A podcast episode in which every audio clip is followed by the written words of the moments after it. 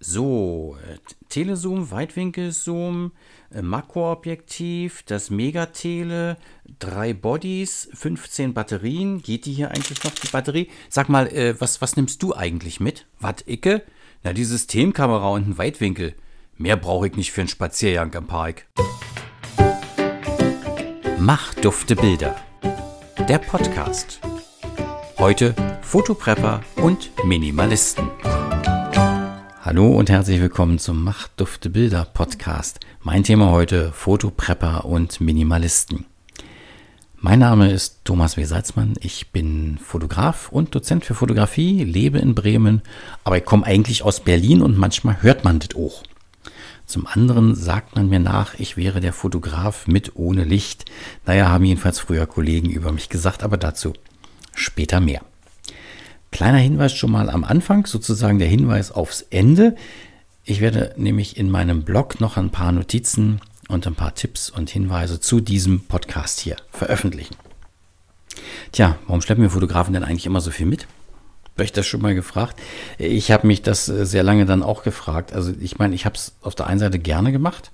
Also die Fotoausrüstung, die hat sich so angesammelt, so über die Jahre. Ich weiß, kennt ihr wahrscheinlich, ne? Da hat man hier so ein Objektiv gekauft, da noch was Nettes und hier ein Filterchen und da noch. Und ich meine, ich habe jetzt zu analogen Zeiten hm, angefangen, intensiv zu fotografieren. Da waren die Kamerabodies äh, deutlich schwerer als heute, weil es war Vollmetall. Auch die Objektive waren deutlich schwerer als heute, weil auch die waren Vollmetall, also nicht nur Glas, sondern auch noch Metall drumherum. Dann waren es Festbrennweiten, das heißt, man kam nicht irgendwie mit zwei Zoom-Objektiven hin, sondern ähm, ja, das waren halt ganz viele Festbrennweiten. Also wenn ich das mal so Revue passieren lasse, ähm, war übrigens Kleinbildformat, da hatte ich dann 20er, ein 28er, ein 35er, ein 50er, ein 85er, 135 und 200. Alles in einer Tasche.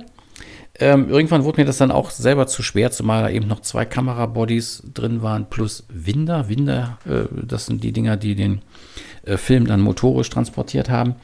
Die sind ja auch noch schwer gewesen, zumal da ja auch jeweils noch mindestens sechs Batterien drin waren.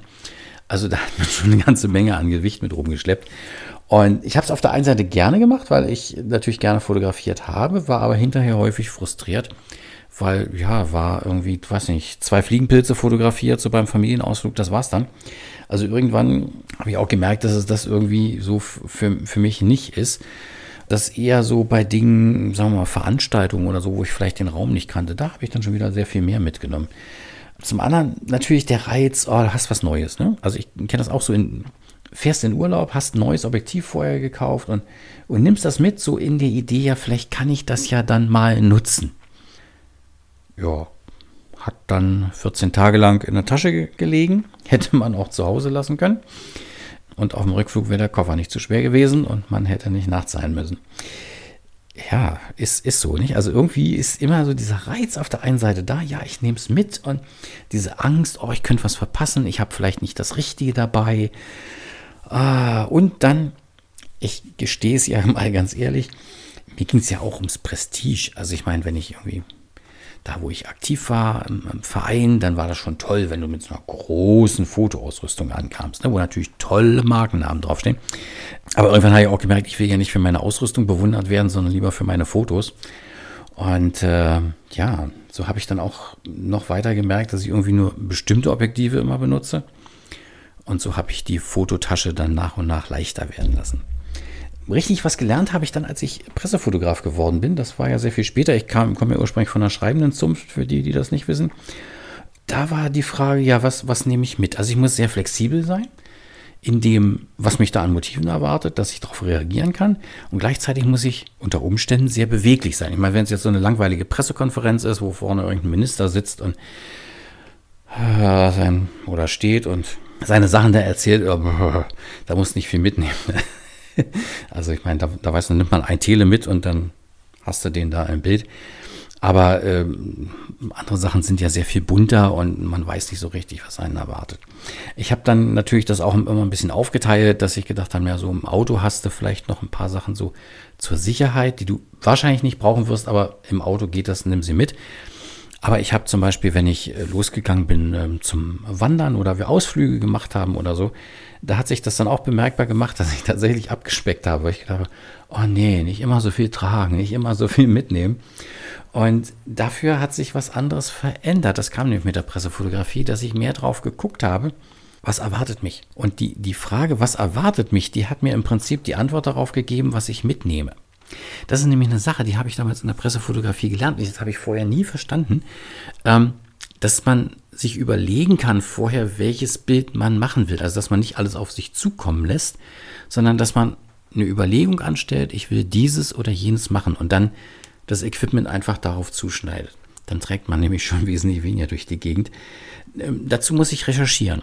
Also wenn ich im Urlaub bin und weiß, ich will die und die Wandertour meinetwegen machen oder will mir die und die äh, Stadt angucken, äh, dann habe ich eben vorher recherchiert und habe geguckt, wie, wie ist denn das da? Was erwartet mich da? Das ist natürlich heute ähm, im digitalen Zeitalter alles sehr viel einfacher. Man kann schon mal ähm, bei Google Maps oder Google Earth schon mal gucken, wie sieht das aus, zum Beispiel an einem Platz, wo man eine Kathedrale fotografieren will. Ja, wie viel Platz ist denn da eigentlich? Und von wo kommt das Sonnenlicht zu welcher Uhrzeit. All das kann man vorher recherchieren und rausfinden. Und ähm, ja, vielleicht ist es dann nötig, den extremen Weitwinkel mitzunehmen, weil man sonst, wie zum Beispiel in Wien, den Stephansdom ohne dem nicht draufkriegt, weil so groß ist der Platz davor nicht.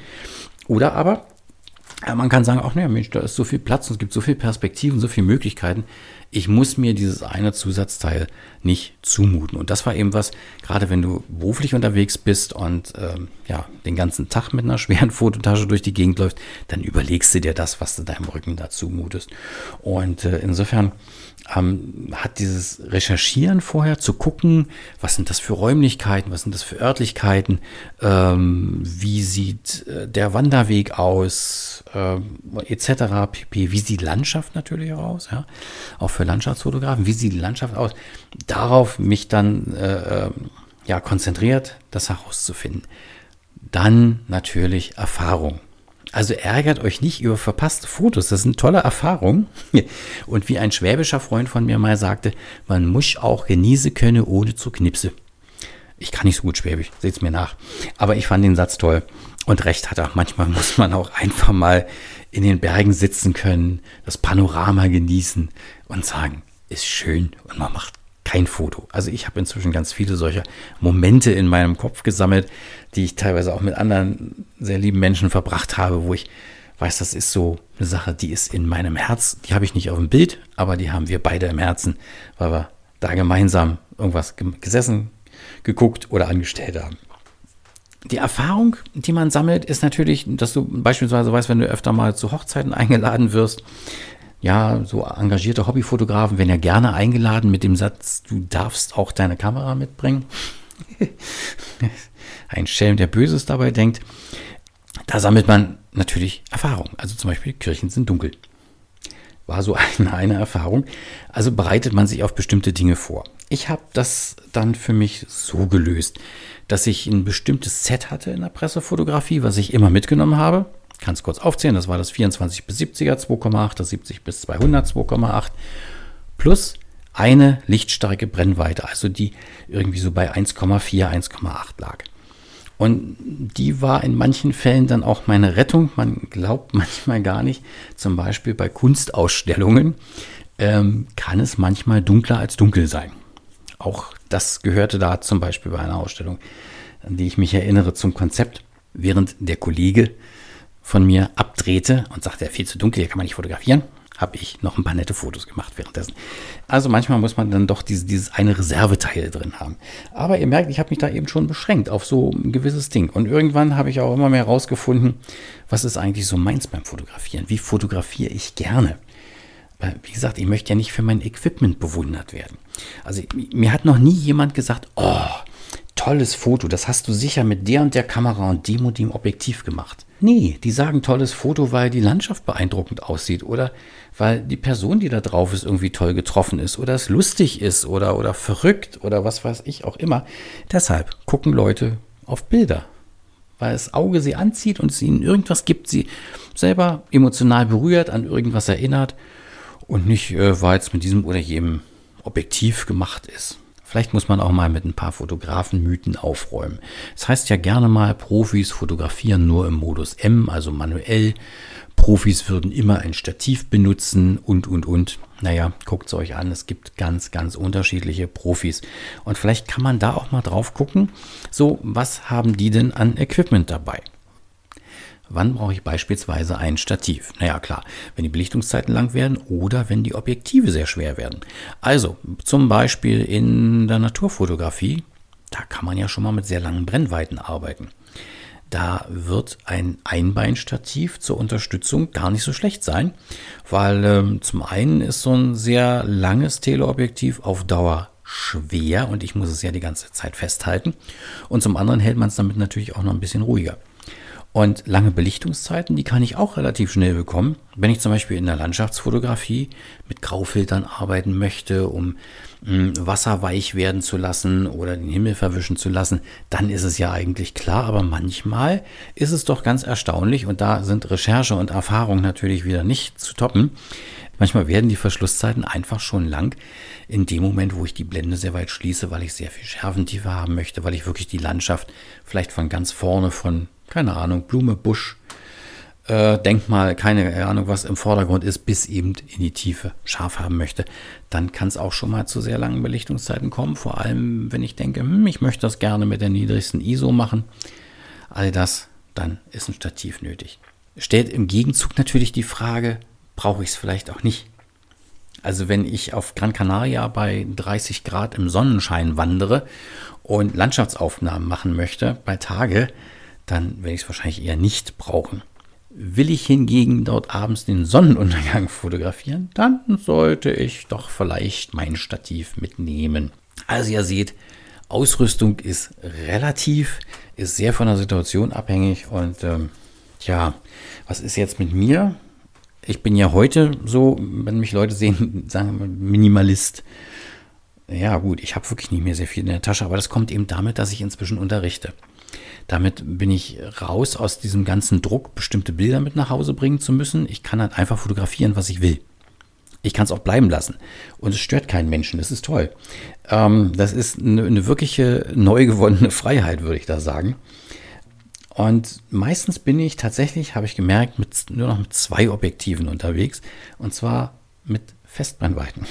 Ich komme also wieder zurück zu den Anfängen, back to the roots, zu meinen wunderbaren Amateurzeiten.